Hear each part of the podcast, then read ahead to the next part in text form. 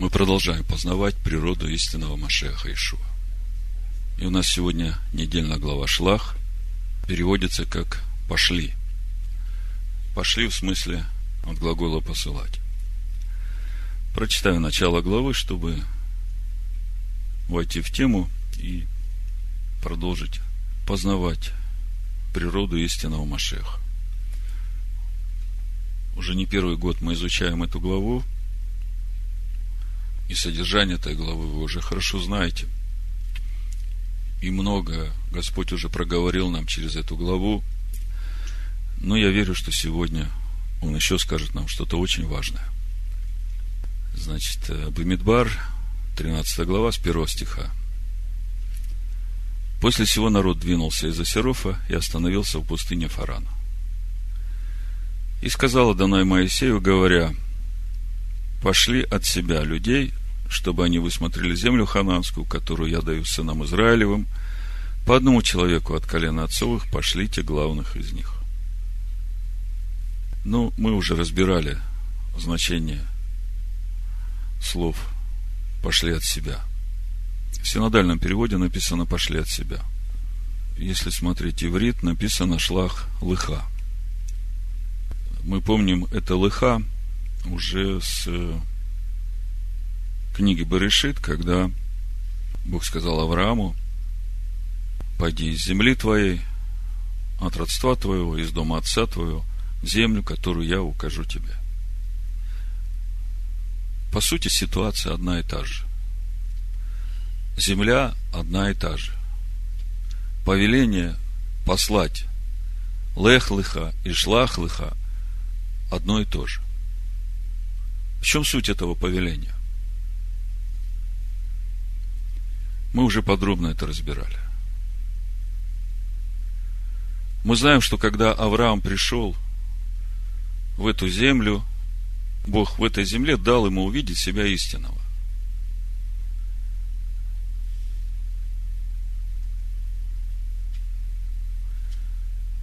Я помню этот момент в своей жизни, когда Бог дал мне себя увидеть истинного. И вы знаете, что я увидел в этот момент? Я увидел список на двух страницах, я не знаю, сколько там пунктов было, которые говорили точно обо мне. Я когда читал все эти пункты, я понимал, что это все обо мне. Я удивлялся, как это так, вот э, там про меня все так хорошо знают. Я до половины дочитал, я даже весь список не прочитал – у меня крик моей души был, да разве я это смогу? Понимаете, то есть, когда Бог нам показывает себя истинного, в свете этого истинного я начинаю видеть, какой я есть и что мне нужно исправлять. Вот в этом суть лех-лыха, шлах-лыха. Авраам, когда увидел себя истинного, он не испугался. Разведчики пошли, увидели себя истинных, они испугались. То есть весь вопрос в том, когда ты увидишь себя истинного, и на фоне себя истинного увидишь то, сколько в тебе ущерба и недостатка в твоей душе, захочешь ли ты идти этим путем восполнения этого недостатка? По сути, путь-то очень простой. Мы все время говорим об исправлении. Э, это не совсем так – многие люди попадаются на этом, пытаясь как-то исправить себя, сделать себя лучше. Ну, поскольку вот слово говорит «я такой», то значит, э, мне вот надо стараться быть вот таким. Принцип другой. Из старого, даже если ты его разломаешь и будешь строить теми же самыми материалами, ты ничего нового не построишь. Эти же самые болячки будут где-то в другом месте вылезать. А вот для того, чтобы строить, надо строить из нового. Другими словами, вот это восполнение ущерба нашей души, оно происходит именно через то, что я отказываюсь от себя вот с этим ущербом и принимаю себя вот этого нового, которого мне Господь показывает, и делаю все, чтобы он рос во мне. И если мы понимаем этот процесс, тогда нам не нужно на нашем пути все время смотреть на себя старого и э, плакать и ужасаться. Надо все время на этом пути смотреть на себя нового. Все время смотреть на Машеха Иешуа как образ и подобие, тот образ и подобие, в который мы должны преображаться. Тогда не будет уныния, тогда не будет печали, тогда будет сила и желание, тогда свет будет. Так вот, э, глядя на разведчика, и все, что произошло, вы прекрасно это знаете, можно сделать один простой вывод. Увидели, испугались. Не захотели идти. Ишо об этом говорит в Евангелии от Луки, 14 главе, в притче о башне, которую надо строить. Помните, да? И давайте прочитаем. Удивительно подходит эта притча к нашей недельной главе. Я даже для себя увидел такую параллель. Вот Иешуа говорит притчами, но он рассказывает нам содержание нашей недельной главы и ответы на эту притчу в нашей недельной главе. Евангелие от Луки, 14 глава, с 25 стиха. С ним шло множество народа. И он, обратившись, сказал им, «Если кто приходит ко мне и не возненавидит отца своего, и матери, и жены, детей, братьев, и сестер, а при том и самой жизни своей, тот не может быть моим учеником». Вот этот стих э, многих вводит в смущение. Э, я прочитаю вам восточный смысловой перевод, который дает наиболее ясное понимание того, что сказал Иешуа. Вот послушайте. Если тот, кто приходит ко мне, не любит меня больше, чем своего отца, мать, жену, детей, братьев, сестер и даже свою собственную жизнь, он не может быть моим учеником. То есть, для того, чтобы быть его учеником, его, он слово, любить надо больше, чем отца, мать, жену, детей и собственную жизнь. Вот что здесь написано. И кто не несет креста своего и идет за мною, не может быть моим учеником. Но о том, что значит нести свой крест, свою стойку казни, вы уже прекрасно знаете. Написано, законом познается грех. Когда мы вникаем в Тору, мы видим, что есть воля Божия, а все остальное – это грех. И поэтому, когда мы вникаем в Слово Божие, это и есть наша стойка казни. Мы на этой стойке распинаем все, прибываем все, что не соответствует Слову Божьему. Мы там оставляем на стойке это.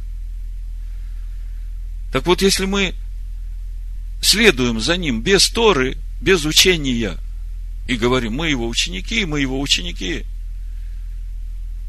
он говорит, не можете быть моими учениками – Смотрите, кто не несет креста своего и идет за мной, то есть могут быть такие случаи, что человек идет за ним, но стойки казни своей не несет. Вот эту свою ветхую природу туда не прибивает. Потому что если не оставлять ее там на этой стойке казни, то она не будет давать расти новой природе. Я уже говорил, исправлять ее не надо –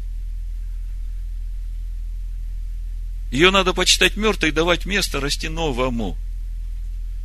Каждый день, каждое утро, каждый вечер, когда вы стоите на молитве, вникайте внутрь себя, вникайте в Писание и смотрите, а где сегодня я не то, что сказал, а где сегодня подумал или в духе двинулся так, что угасил его присутствие в себе. И вникая, вы делаете выводы. Потому что это непростой путь. Это непростой путь, чтобы до глубины своей души вырвать, выкорчевать вот то ветхое в нас, что угошает, что разрушает Божье жилище и Его присутствие в нас. И кто не несет креста своего, стойки казни своей и идет за мною, не может быть моим учеником. Ибо кто из вас, желая построить башню, не сядет прежде и не вычислит издержек, имеет ли он, что нужно для совершения ее. Дабы, когда положит основание и невозможно совершить, всевидящие не стали смеяться над ним, говоря, этот человек начал строить и не мог окончить.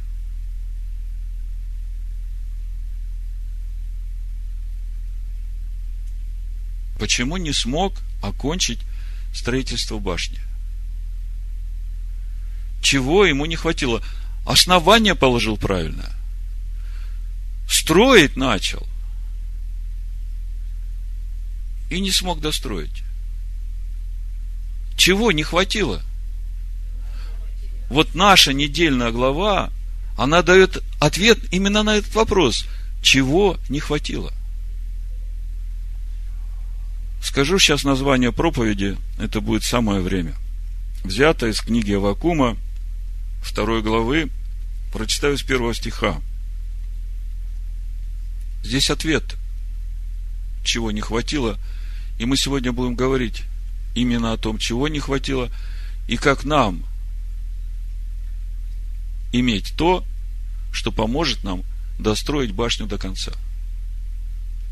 Авакум, 2 глава, с 1 стиха. «На стражу мою стал я, и, стоя на башне, наблюдал, чтобы узнать, что скажет он во мне, и что мне отвечать по жалобе моей. Отвечал мне Адана и сказал, запиши видение и начертай ясно на скрижалях, чтобы читающий легко мог прочитать, ибо видение относится еще к определенному времени и говорит о конце и не обманет.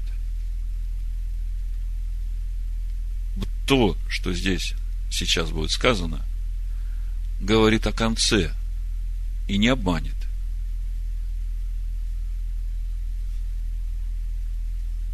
И о конце времени, и о конце пути каждого из нас. И вот то, что здесь сказано, это не обманет.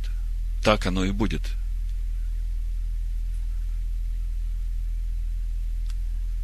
И хотя бы замедлило, жди его, ибо непременно сбудется, не отменится. Вот душа надменная не успокоится, а праведный своею верою жив будет.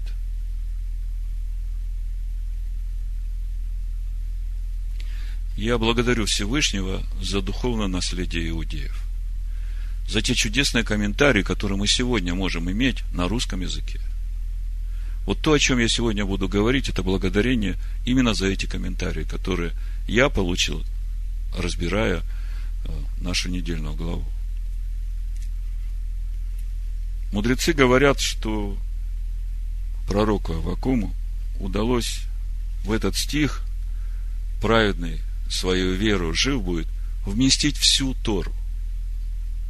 Подумайте, в этом коротком изречении вся Тора.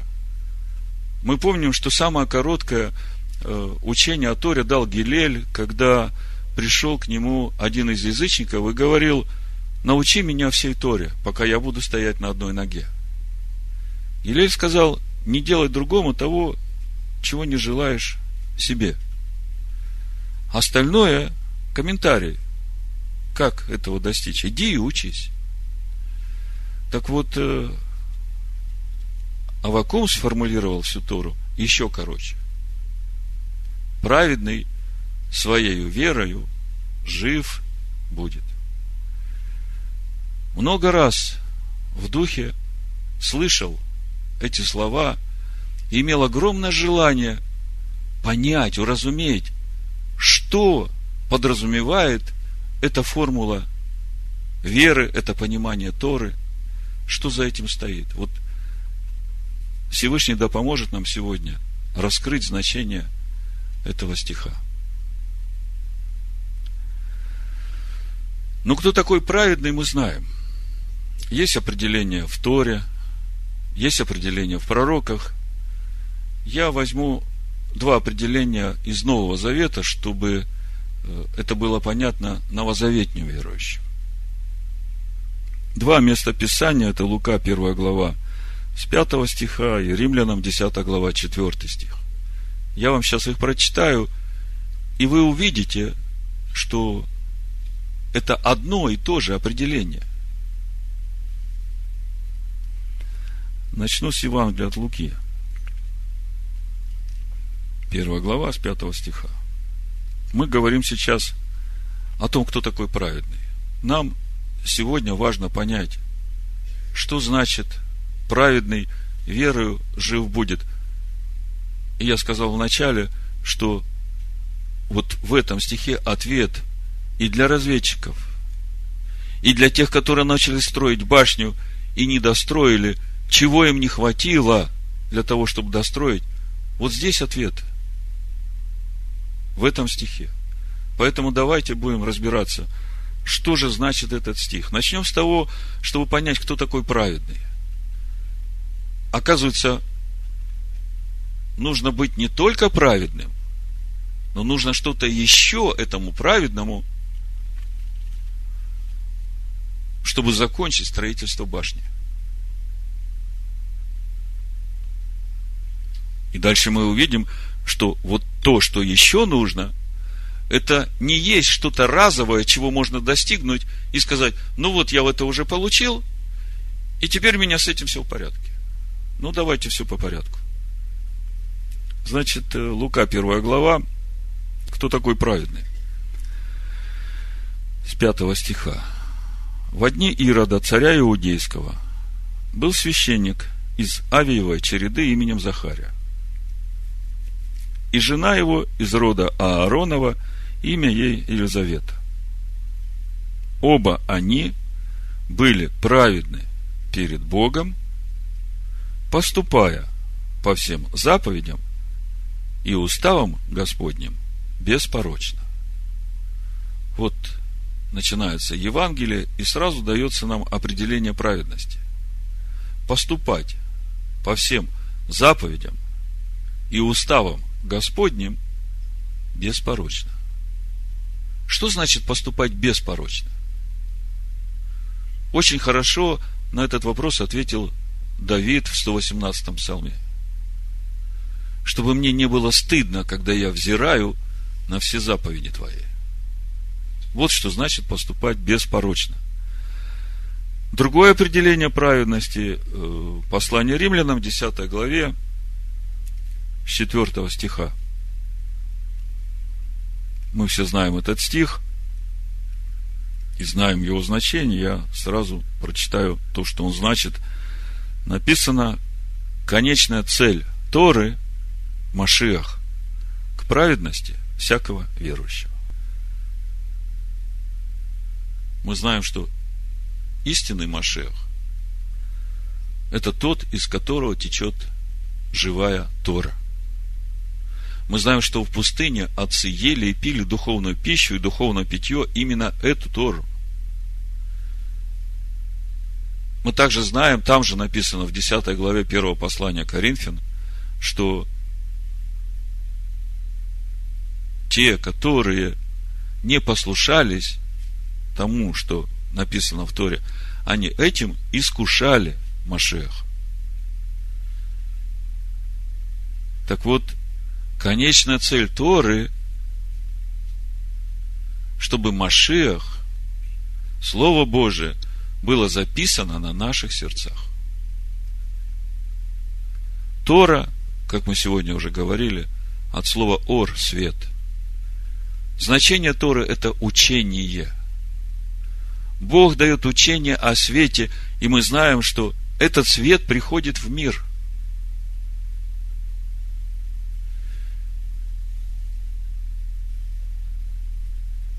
Если мы откроем Евангелие от Иоанна, то мы можем здесь увидеть один очень удивительный стих.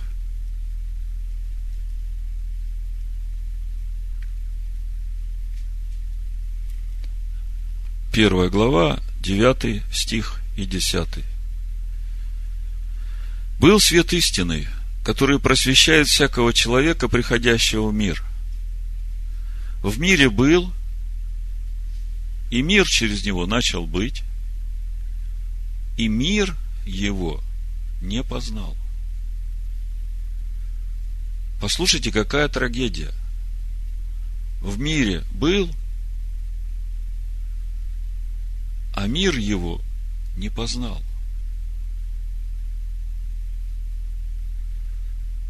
Пришел к своим, свои его не приняли. Но то, что свои его не приняли, я еще могу это как-то объяснить, потому что есть тайна ожесточения. Ради того, чтобы спасти язычников. То есть вот этот весь мир. И мы читаем, а мир его не принял. Вот где трагедия. Мир не принял этот свет, это учение, которое есть Тора. Мы знаем, что Тора духовна, мы знаем, что Тора неизменна, она вечна. И вот то, чему учит нас сегодня недельная глава, очень важно для каждого из нас. Мне кажется, что здесь как бы можно увидеть эту ось, центральную ось, вокруг которой вращается весь наш жизненный путь в обетованную землю. Вот очень важно увидеть нам эту ось вокруг чего все вращается. Значит, с праведностью все понятно, а вот что значит своей верою праведный жив будет, здесь нам нужно получить откровение. На иврите звучит так. Цадик, Б, эмунато и гье. Значит, праведный внутри. Б, эмуната. Эмуна – вера. Причем не просто вера, а если смотреть по Стронгу, это 530 номер, верность, надежность, доверие. Доверие. Когда мы говорим об эмуна, мы говорим о бетахоне. Что такое бетахон, знаете? Это когда я умоляюсь, меня нет, есть только Он. И никого, кроме Него мое полное упование, мое полное доверие Ему во всем. И вот цадик, праведник, Б. Эмуна, вот в этой вере, в этом доверии. Игье. Что такое Игье? Послушайте. Это по Стронгу 24-21. Жить оживать, оставаться живым. Праведник в доверии Богу будет оставаться живым.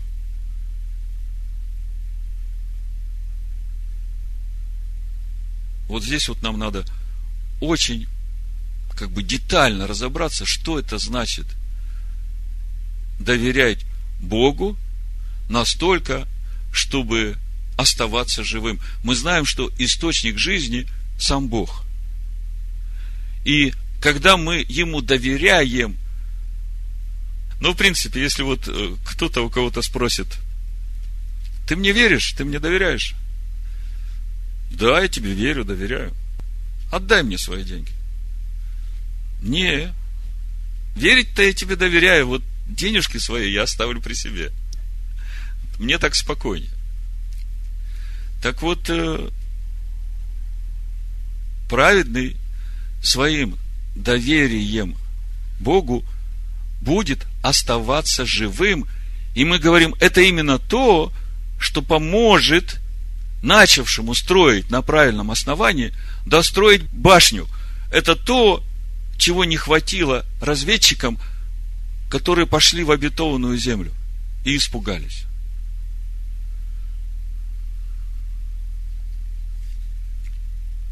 Вы знаете, этот вопрос доверия Всевышнему, это надо нам настолько сегодня прочувствовать, чтобы это осталось у нас навсегда. Это очень важно. И я вам скажу, что этот вопрос, он, как я уже говорил, это не разовый момент, которого можно достигнуть один раз и э, сказать, что все, я это уже имею, и оно будет со мной всегда. Я вам скажу больше, ну давайте все по порядку. Начнем с э, того, что произошло с разведчиками, чтобы увидеть, с чего началось вот это падение. Откроем книгу Дворим, Второзаконие, первую главу, и прочитаем с 19 стиха.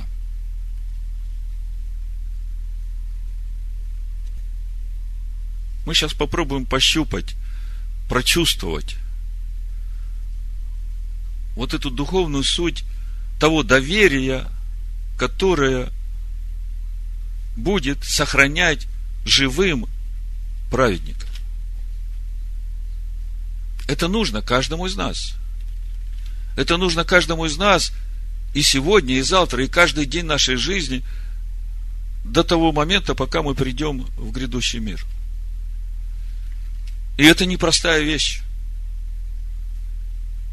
Давайте прочитаем, чтобы вы начали это видеть. Второзаконие, первая глава, с 19 стиха читаю. «И отправились мы от Харива, и шли по всей этой великой и страшной пустыне, которую вы видели. По пути к горе Амарейской, как повелел Адонай Всесильный наш, и пришли к Кадес в Арни. И сказал я вам, вы пришли к горе Амарейской – которую Адонай Всесильный наш дает нам. Вот Адонай Всесильный твой отдает тебе землю сию. Иди, возьми ее во владение. Как говорил тебе Адонай Всесильный отцов твоих, не бойся и не ужасайся. Здесь пока остановлюсь. Что вы слышите? –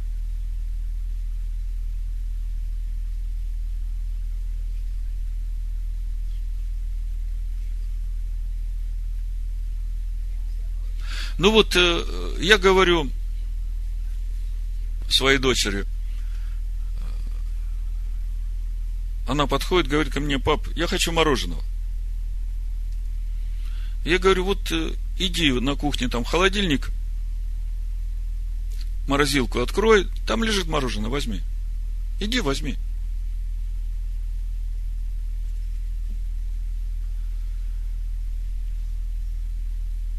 Ребенок идет, берет мороженое и кушает. Если папа сказал, иди возьми, там есть мороженое, вот я тебе даю его, иди, оно там лежит. В чем проблема? Иди возьми. Пошел и взял. Смотрите, что написано дальше в 22 стихе. Но вы все подошли ко мне – и сказали, пошлем перед собой людей, чтобы они исследовали нам землю и перенесли нам известие о дороге, по которой идти нам, о городах, в которые идти нам. Послушайте, отец говорит, вот она, земля, я уже даю ее вам, она уже ваша. Идите, возьмите ее. Это вот та обетованная земля, на которую пришел Авраам, увидел там себя истинного. И это та же самая земля, о которой вот сейчас подходит народ и говорит, давай пошлем разведчиков, посмотрим, что там за земля. Что там нам Всевышний приготовил? Как вы думаете, вот это поведение, оно выражает вот это доверие, полное доверие Отцу? Вот. Вот где все начинается.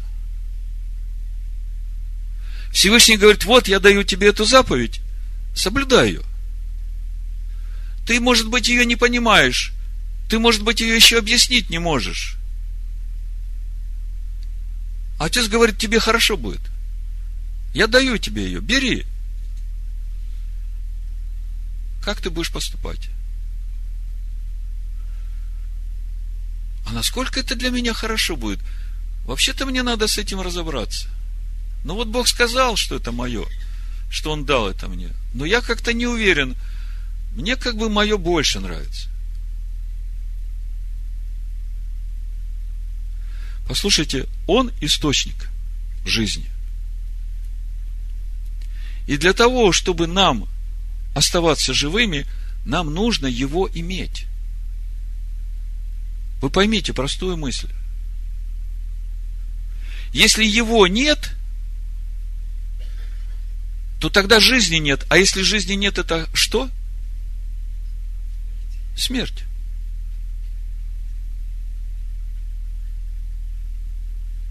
Чем закончили разведчики? Скажите мне.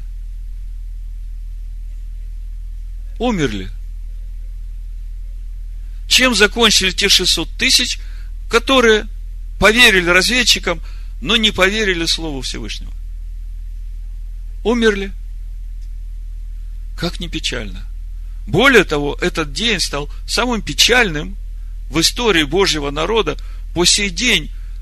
Но пророк Захария говорит, что придет время, когда этот день будет днем радости. И когда мы закончим проповедь, вы поймете, что эта радость уже сейчас начинает наполнять нас. Кстати, в этом году пост пятого месяца выпадает на шаббат. Это уже говорит о том, что радость уже начинается. Пост переносится на следующий день. Другими словами, нет доверия Всевышнему – нет доверия Его Слову, уходит жизнь. Когда жизнь уходит, приходит смерть.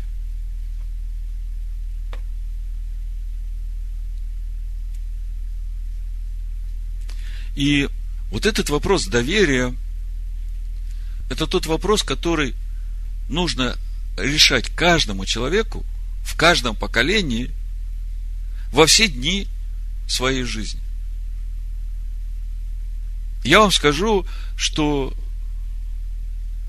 у отца веры, нашего, про отца Авраама, этот вопрос тоже возникал. И ему тоже надо было решать этот вопрос. И не один раз, а постоянно. Вот э, первый раз, когда возник у Авраама этот вопрос, смотрите, Бытие 15 глава. То есть, я хочу, чтобы вы сейчас прочувствовали, уразумели понимание сути вот этого доверия, которое оставляет нас живыми. Смотрите, 15 глава Барышит – Буду читать 7 стиха, а перед этим мы читаем о том, что вера Авраама вменяется ему в праведность. Да? И дальше 7 стих читаем. И сказал ему, я Адонай, который вывел тебя из Ура Халдейского, чтобы дать тебе землю сию во владение. Об этой же земле речь идет, куда разведчиков посылают. Об этой же земле речь идет о которой Всевышний сейчас говорит через Моисея своему народу, мы читали во второзаконии. Вот эта земля, идите, берите ее, я даю ее вам. Об этой же самой земле. Смотрите, что говорит Авраам. Тот, кому только что вера уменилась в праведность. По идее, если бы у него было полное доверие тому, что сказал сейчас Всевышний, здесь в седьмом стихе, он бы сразу сказал, Всевышний, благодарю тебя всем сердцем. Немало не сомневаюсь. Вот это был бы полный бетахон, полное доверие. Авраам говорит, Владыка, Адонай, почему мне узнать, что я буду владеть ею? Как вам? Это отец веры. Это тот, по пути которого нам нужно идти. То есть вот этот момент говорит, что эта тема будет у нас постоянно возникать, и это не то, что можно решить за один раз, я вам просто покажу один пример. Может быть, даже не один. Совсем недавно мы читали вторую книгу Паралипоменон. Вам это будет уже знакомо. Был такой царь в Иудее Асса. Давайте откроем 14 главу, прочитаем несколько стихов о царе Асе, у которого был полный бетахон, полное доверие Всевышнему. Как проповедь называется? Праведный, верою своею жив будет. Я не сказал название проповеди. Я прочитал Авакума, да? Так вот, проповедь я так и назвал. Праведный своею верою жив будет. То есть, надо быть праведным, но этого мало. Надо оставаться живым, будучи праведным. Что значит быть праведным, мы понимаем. А вот как оставаться живым, мы сегодня об этом говорим. Значит, второе паралипоменон, четвертая глава, с первого стиха. И почил Авия с отцами своими, и похоронили его в городе Давидовом, и воцарился Аса, сын его, вместо него. В дни его покоилась земля десять лет. И делал Аса доброе и угодное в очах Аданая Всесильного своего. И отверг он жертвенники богов чужих и высоты, и разбил статуи, и вырубил посвященные дерева, и повелел иудеям взыскать Господа Бога отцов своих и исполнять закон его и заповеди.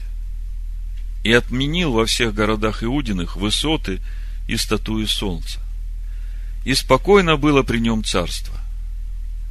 И построил он укрепленные города в Иудее, ибо спокойно была земля, и не было у него войны в те годы, так как Адонай дал ему покой. И сказал он иудеям, построим города сии и обнесем их стенами с башнями, с воротами и запорами. Земля еще наша, потому что мы взыскали Господа Бога нашего. Мы взыскали Его, и Он дал нам покой со всех сторон. И стали строить, и имели успех. И было у Асы военной силы, вооруженных щитом и копьем из колена Иудина 300 тысяч, и из колена Вениаминова, вооруженных щитом и стрелявших из лука, 280 тысяч людей храбрых. И вышел на них Зарай и Феоплянин с войском в тысячу тысяч, и с тремя стами колесниц, и дошел до Мареши. И выступил Аса против него, и построились к сражению на долине Цфата у Мереша. Ну, 280 тысяч и 300 тысяч – это 580 тысяч. А тут тысяча тысяч. В два раза больше. Одиннадцатый стих. И возвал Аса к Адонаю всесильному своему и сказал, Господи, не в твоей ли силе помочь сильному или бессильному? Помоги же нам, Господи Боже наш, ибо мы на Тебя уповаем. И во имя Твое вышли мы против множества всего. Господи, Ты Бог наш. Да не превозможет Тебя человек. И поразил Господь Эфиоплян пред лицом Асы и пред лицом Иуды, и побежали эфиопляне. Вот вам полное доверие Всевышнему. Вот вам яркий образец того, как праведный своей верою жив. И покой дал, и всех врагов его сам победил. Всевышний и покой дал, и всех врагов погубил. Это начало жизни царя Асы. Так он начинал царствовать, так он царствовал. И мы говорим о том, что это доверие Всевышнему, это не то, что получил один раз, и это остается у тебя на всю твою оставшуюся жизнь. Это то, что нужно хранить и возделывать каждый день. Почему я так говорю? Последние годы жизни Асы, вторая Паралипоменон, 16 глава с 1 стиха, как раз говорит о том, что происходит с человеком, когда он теряет вот это доверие Творцу и начинает уповать на себя, на свое золото, на других людей. И в итоге, что происходит с человеком? Мы говорили, когда уходит доверие, уходит жизнь. Смотрите. Второе Паралипоменон, 16 глава, с 1 стиха. 36 год царствования Асы, 36 лет в вере. У нас есть тут, которые 36 лет в вере? Ну, когда будете подходить к 36 годам, вспомните царя Асу, чтобы у вас была мотивация гореть тем же огнем и той же любовью, как в первые дни, когда уверовали. В 36 год царствования Асы пошел Васа, царь израильский, на Иудею и начал строить раму, чтобы не позволить никому уходить от Асы, царя иудейского, не приходить к нему.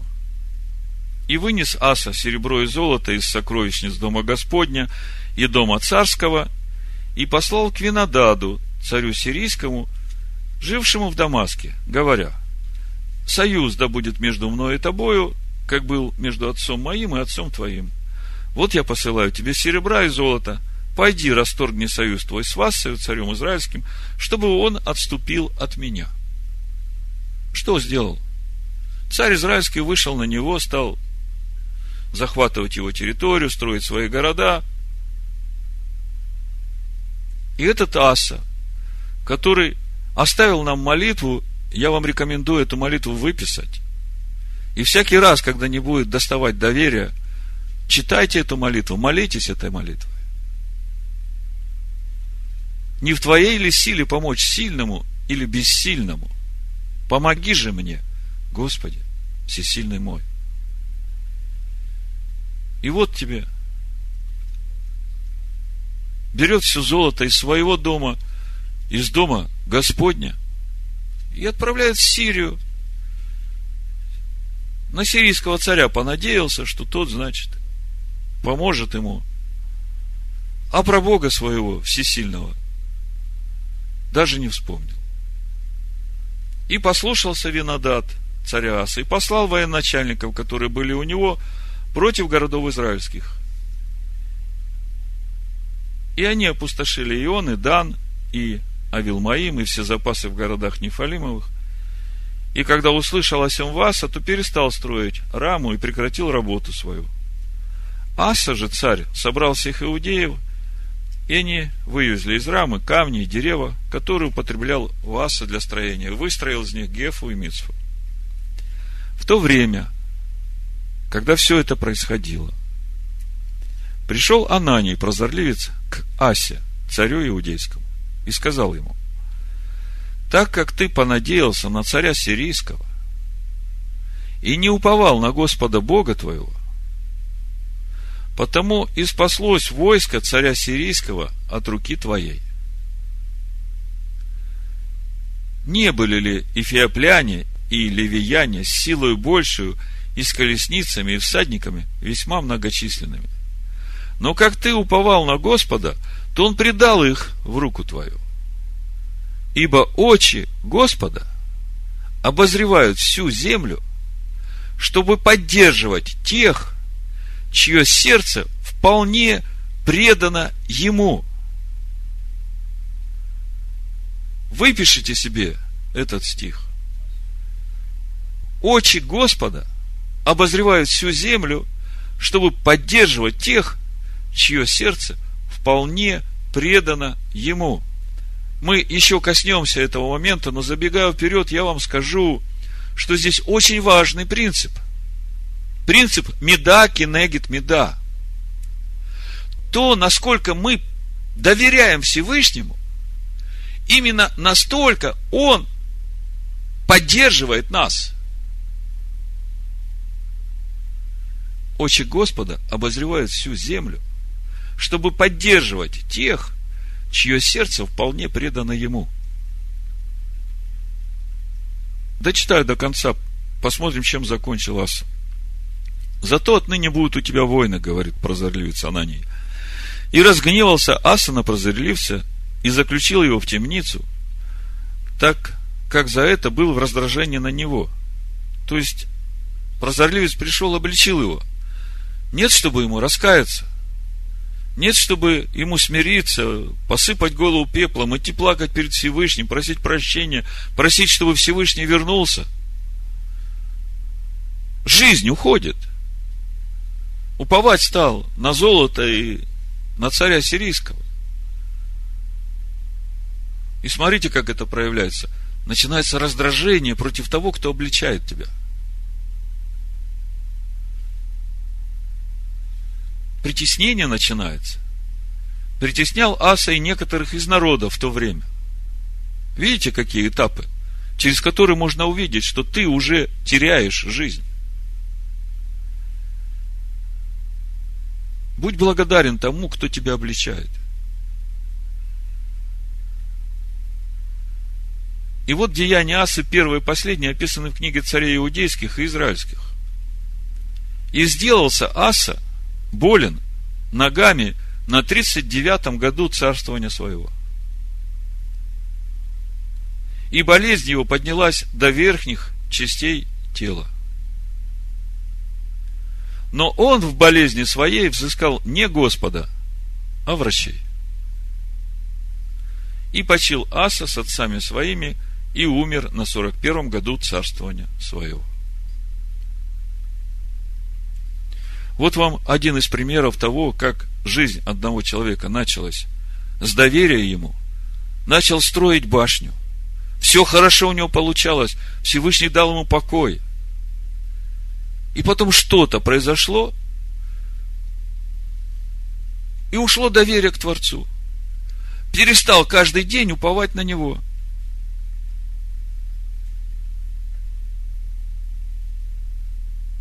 В итоге жизнь ушла. Поймите, если мы теряем доверие, мы теряем его присутствие в себе. Вот это доверие должно быть каждый день, каждый час, каждое мгновение, упование на него. И при этом надо оставаться праведником. Речь не идет о том, что ты будешь жить беззаконной жизнью – а доверять Всевышнему, что Он тебе все устроит. В притчах написано, что молитва нечестивого – мерзость для него. То, что праведник может упасть, это понятно. Семь раз упадет праведник и встанет. Не об этом речь. Речь о том, что нужно хранить это доверие. Всевышний говорит, вот я тебе даю это – иди и бери. Не бойся этих врагов, которые там противостоят. Если он сказал, иди бери, все, это уже твое. Помните, когда Иисус Навин послал разведчиков двоих, и они встретились там с этой Рав. Помните, что она сказала? Я сейчас вам прочитаю, чтобы вы понимали, если Всевышний говорит, что я уже дал, то он действительно дал, и там уже все устроил. Он уже пошел впереди и все приготовил. Смотрите, что говорит Рав. Это Иисус Навин, вторая глава. Ну, с 9 стиха. И сказала им, я знаю, что Господь отдал землю сию вам, Ибо вы навели на нас ужас, и все жители земли сей пришли от нас в робость, ибо мы слышали, как Господь иссушил перед вами воду червного моря. Они это услышали. Она дальше говорит, когда мы услышали 11 стих об этом, ослабело сердце наше, и ни в ком из нас не стало духа против вас. Ибо Господь Бог ваш есть Бог на небе вверху и на земле внизу. Вот, вот это бы нам всегда помнить, что наш Бог есть Бог на небе вверху и на земле внизу, и Он наш Бог.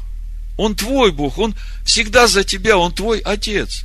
У Него все мысли о тебе на добро, на благо.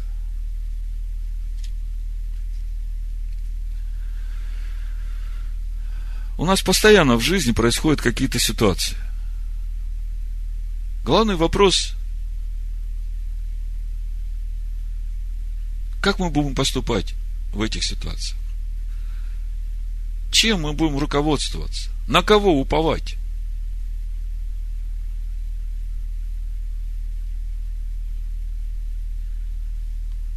Очень важно остаться в доверии Творцу, что бы ни происходило.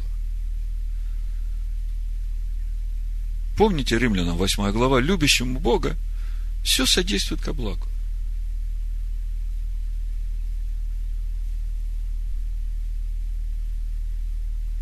Только что песню пели. Благодать Твоя над народом завета. Всегда.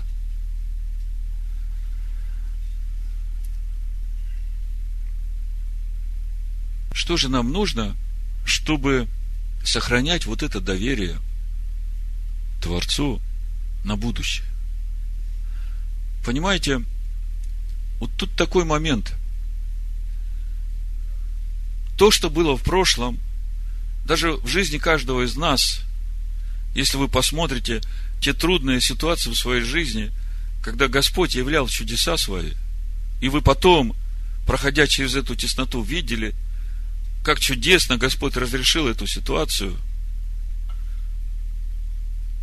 в это уже легко верить. Вы это знаете, вы через это прошли, хотя даже в то время, когда вы через это проходили, вы можете вспомнить, что вы постоянно чего-то боялись. И я вам скажу, что это тоже свидетельствует об отсутствии полного доверия Творцу, но мы учимся. Но вот это должно вас уже научить доверять Ему полностью, без всякого страха. И доверять Ему на будущее – вот этот опыт вашего прошлого, то, что Он был с вами, то, как Он был с вами, вот это важно теперь перенести на наше будущее то, что будет, как будет. С нами постоянно что-то происходит.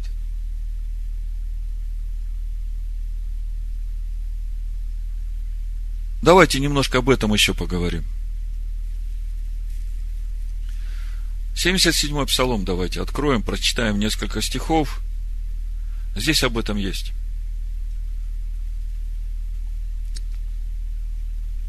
Учение Асафа.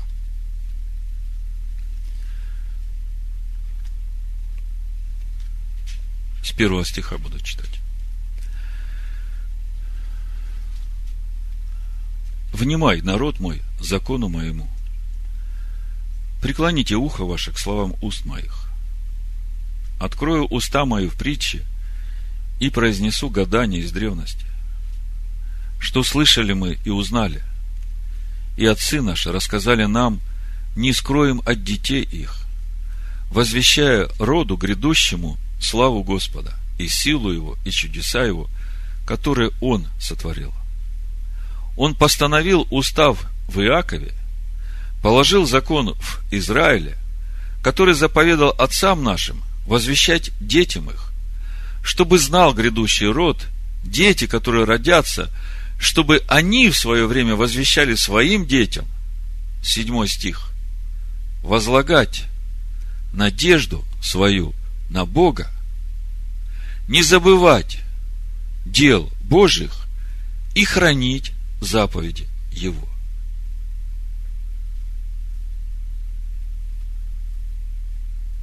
Вот что нужно нам – чтобы начав строить башню, достроить ее до конца. Не забывать дел Божьих, хранить Его заповеди и всегда возлагать надежду на Бога. Давайте дальше прочитаем, мы увидим, в чем проблема была. И не быть подобными отцам их, роду упорному и мятежному, неустроенному сердцем и неверному Богу духом своим, сыны Ефремовы, вооруженные, стреляющие из луков, обратились назад в день брани. Почему обратились? Они не сохранили завета Божия и отреклись ходить в законе Его. Забыли дела Его, чудеса, которые Он явил им. Он пред глазами отцов их сотворил чудеса в земле египетской, на поле Циан, разделил море, провел их через него, поставил воды стеною, днем вел их облаком, всю ночь светом огня, рассек камень в пустыне, напоил их, как из великой бездны, из скалы извел потоки, воды потекли, как реки, но они продолжали грешить перед ним и раздражать Всевышнего пустыне. Искушали Бога в сердце своем, требуя пищи по душе своей – и говорили против Бога и сказали, может ли Бог приготовить трапезу в пустыне? Вот он ударил в камень, и потекли воды, и полились ручьи. Может ли дать он и хлеб? Может ли приготовлять мясо народу своему? Господь услышал и воспламенился гневом, и огонь возгорелся на Якова, и гнев подвигнулся на Израиля. За то, что не веровали в Бога и не уповали на спасение Его. Не веровали и не уповали на спасение его. Смотрите, в чем основная проблема? Народ видел в Египте казни, 10 казней. Видел, как море рассеклось. Видел, как ман с неба падал, как вода за ними все время текла. Видел, что Бог управляет всем – Бог евреев, их Бог. Он Бог и на небе, и Он Бог на земле, и нет других.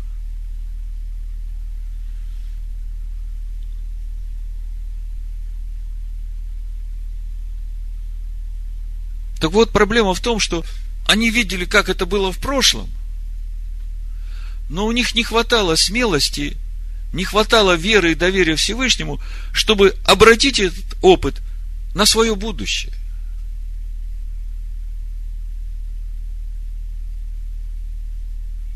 И знаете, что мешает обратить этот опыт на будущее?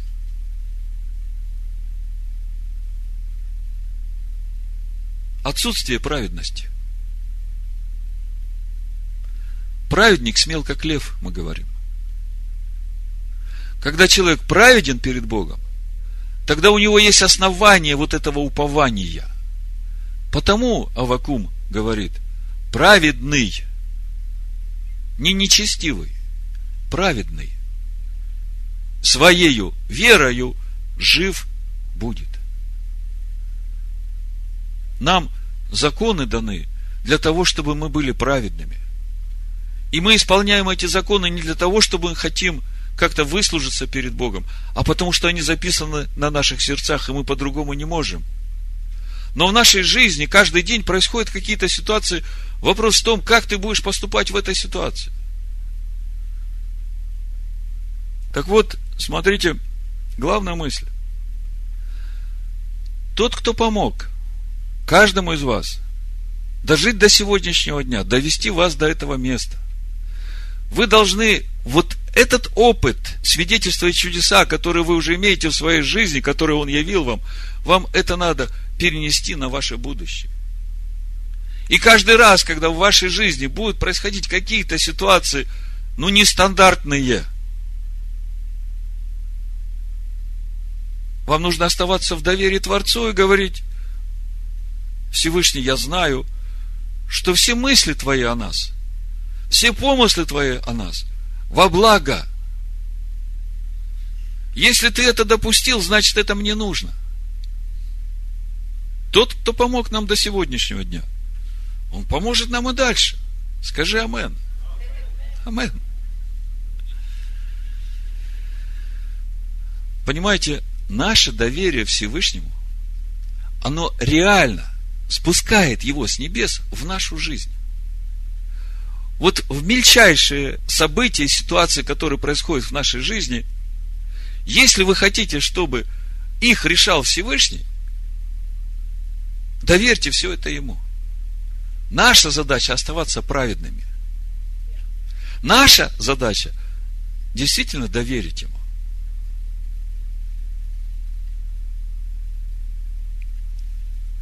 Открою для вас один большой секрет.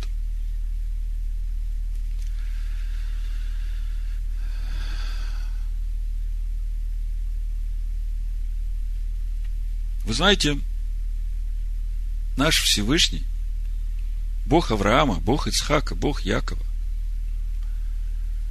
Он настолько велик, что Он может решить и мои проблемы, и ваши.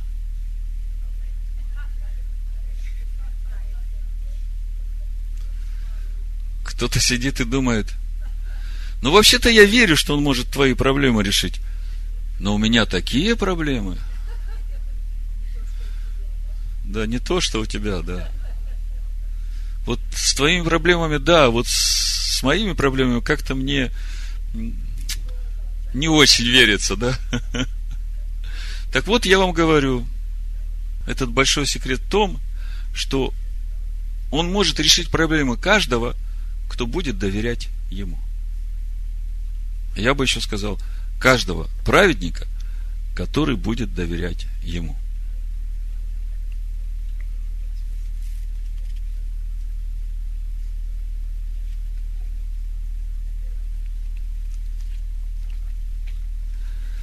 Когда слушал комментарии на эту недельную главу еврейских комментаторов Торы, услышал один пример, который очень меня впечатлил. Вы такую фамилию Ротшильд знаете, да? Знакомо, да? Так вот, Ротшильды иудеи. И очень много сил и средств вложили в поддержание еврейской общины в Европе, да и во всем мире. И вот один из э, потомков этих Ротшильдов в один из моментов своей жизни, когда его состояние достигло очередных миллиардов, сказал сам в себе, ну вот теперь-то я уж точно не умру от голода при всех моих сокровищах. Вы знаете, он умер от голода. И знаете, как это произошло? Он умер от голода со всеми своими сокровищами. Однажды он спустился в свое хранилище, где хранились эти сокровища а дверь за ним захлопнулась. И он умер там со всеми своими сокровищами от голода. Эта история меня очень впечатлила. Она очень реально показывает, что сокровища наши ни драгоценности, ни деньги, ни люди, на которых мы порой надеемся. Наше главное сокровище – это Всевышний.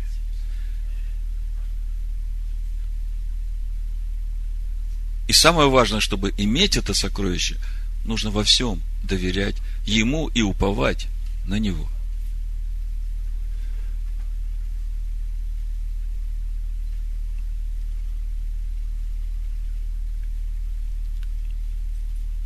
Еще одна история из Писаний, которая учит нас очень важному принципу в нашем доверии Богу. Это принцип меда кенегет меда. Я уже немножко коснулся его.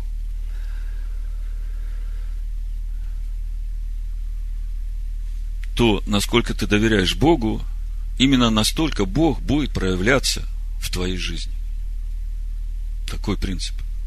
Вот послушайте, это четвертая книга царств, седьмая глава. История о том, как э, сирийский царь Санхирив пришел завоевать Израиль, осада была, был голод. Елисей говорит, что мука завтра будет стоить копейки. Я прочитаю. Очень важный момент, чтобы увидеть, как работает этот принцип нашего доверия Богу. Меда кенегит беда. Меда кенегит меда. Мера за меру. Четвертое царство, седьмая глава. И сказал Елисей, выслушайте слово Господне. Так говорит Господь.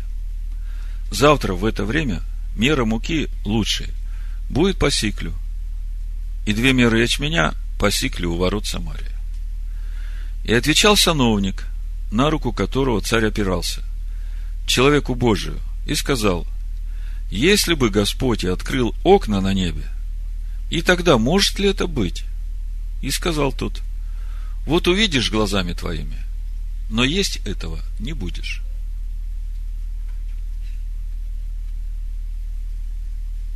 И вышел народ и разграбил стан сирийский.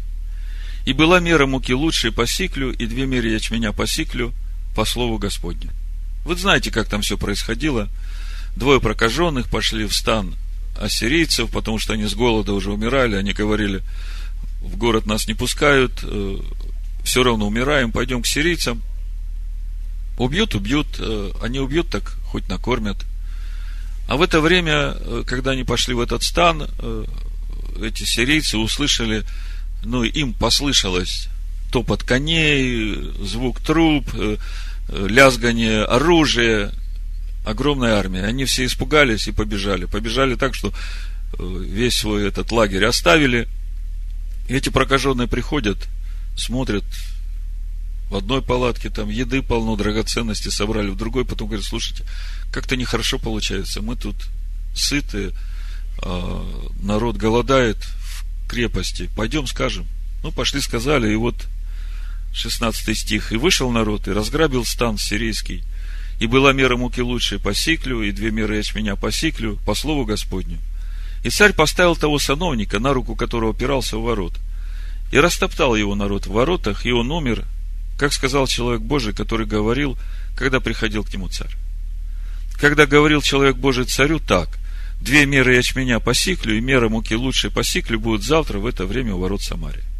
Тогда отвечал этот сановник человеку Божию и сказал, если бы Господь открыл окна на небе, и тогда может ли это быть? А он сказал, увидишь твоими глазами, но есть этого не будешь. Так и сбылось с ним. И затоптал его народ в воротах, и он умер. Вот он вам принцип меда кенегет меда. Если поверишь словам Всевышнего, сказанным через пророка, то увидишь и получишь. А если не поверишь, то увидишь, но не получишь. Вот он этот принцип. Награда доверяющего в том, что Всевышний всегда с ним. Праведный верою своею жив будет.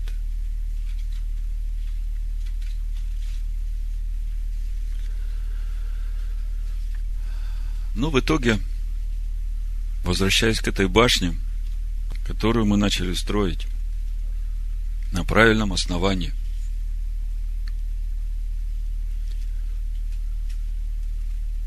Мы теперь начинаем понимать, что нам нужно, чтобы достроить эту башню. И также мы начинаем понимать, в чем суть вот этого самого короткого стиха, вмещающего в себя всю Тору – праведный своей верою жив будет. Чтобы вы не сомневались в том, что все намерения Всевышнего о нас во благо, я прочитаю несколько мест Писания, чтобы утвердить вас в этом. Пророк Еремия, 29 глава, с 11 стиха написано, «Ибо только я знаю намерения, Какие имею о вас, говорит Господь, намерения во благо, а не на зло, чтобы дать вам будущность и надежду.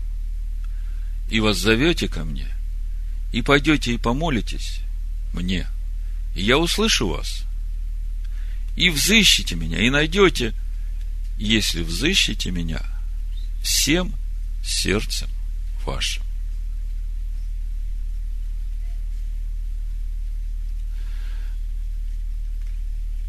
Ну, еще Римлянам 8 глава я сегодня уже касался этого места. Но будет хорошо, чтобы это прозвучало, чтобы у вас была сила, духовная сила доверять Всевышнему на будущее. В этом главный наш урок. Вы теперь понимаете, что главная ось, вокруг которой вращается весь наш духовный путь в обетованную землю – это наше доверие Творцу во всем, всегда и везде.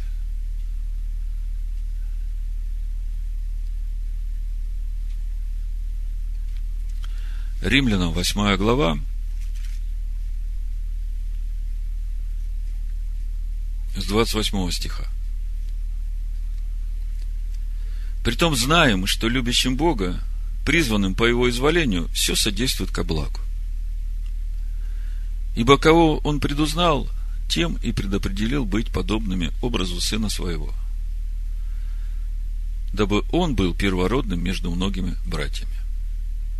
А кого он предопределил, тех и призвал. А кого призвал, тех и оправдал. А кого оправдал, тех и прославил. Что же сказать на это? Если Бог за нас, кто против нас? Тот, который сына своего не пощадил, но предал его за всех нас, как с ним не дарует нам и всего. Будь с ним, и он дарует тебе все. Ибо цель Торы – Машиах к праведности всякого верующего, а верующий своею верою, доверием будет оставаться живым. Ну, в заключение еще раз прочитаю несколько стихов из 77-го псалма. И на этом закончим. Псалом 77, 5 и 8 стих. Он постановил устав в Иакове и положил закон в Израиле. То есть это непреложно для всего его народа который заповедал отцам нашим возвещать детям их. Возвещать этот закон детям – это заповедь для каждого родителя. Помните, Аврааму Всевышний заповедал научить детей его после него ходить путем Господним. Мы же все идем путем Авраама. Поэтому мы не можем так рассуждать. Ну вот, они вырастут, станут самостоятельными – и тогда пусть они выбирают, как им жить. Поймите, это Ецер Ра, его учить не надо. А для того, чтобы человеку выбирать, надо доброе начало в него заложить. Тогда у него будет из чего выбирать, когда он вырастет. А если он вырастет с этим злым началом, а доброе в него не вложили, ему выбирать нечего заповедал отцам нашим возвещать детям их, чтобы знал грядущий род и дети, которые родятся, и чтобы они, то есть наши дети, возвещали детям своим. Что возвещали? Возлагать надежду свою на Бога. Не забывать дел Божьих и хранить заповеди Его. Да поможет Всевышний нам – и детям нашим, и детям детей наших, и всему роду нашему возлагать свою надежду на Бога, не забывать дел Божьих и хранить заповеди Его. Вы меня, Машеха Ишуа. Амен. Амен. Амен. Амен. Амен. Амен. Амен. Амен.